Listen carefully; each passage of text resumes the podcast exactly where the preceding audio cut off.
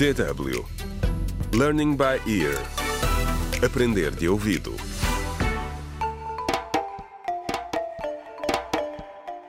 Contra o crime. Olá, bem-vindos ao quinto episódio da radionovela Contra o Crime, A Nossa Língua, a Nossa Terra. No último episódio, Júlia Palma, a jovem jornalista que tem estado a acompanhar o caso do atentado contra Zaida Mutumba, foi expulsa do hospital depois de tentar ver a vice-presidente da oposição. Entretanto, numa tentativa de acalmar os ânimos em Maganja, após o esfaqueamento de Zaida, o presidente Carlos Salomão faz uma comunicação ao país.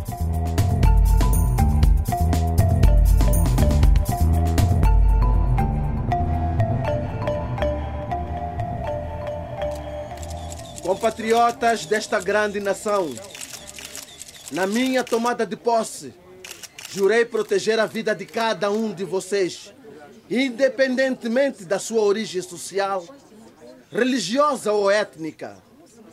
Como todos sabem, Zaida Mutumba, membro do partido da oposição MPPP, que estava exilada, regressou ao país alguns dias atrás. Infelizmente, foi atacada num ato covarde e bárbaro que a deixou entre a vida e a morte no hospital. E por fim, quero nomear o inspetor-chefe Otávio para liderar a investigação. O inspetor dirá agora algumas palavras e estará depois disponível para responder às vossas perguntas.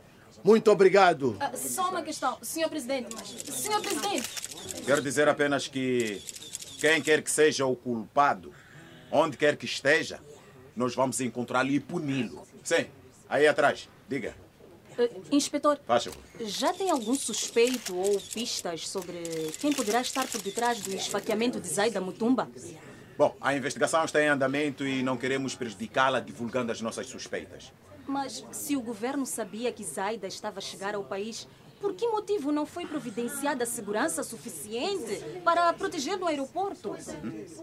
Nós sabíamos que ela estava a chegar e tínhamos a situação sob controle.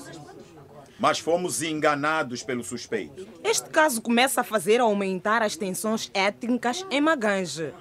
Alguns acusam até o governo de estar por detrás do ataque. O- o- ouça com muita atenção, minha senhora.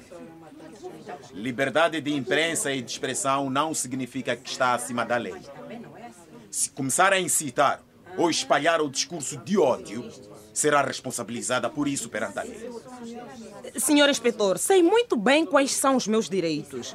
Bom, acho que terminamos. Muito obrigado. Oh, Júlia, que temas delicados. Discurso de ódio e tensões étnicas. Sabes de alguma coisa que nós não sabemos?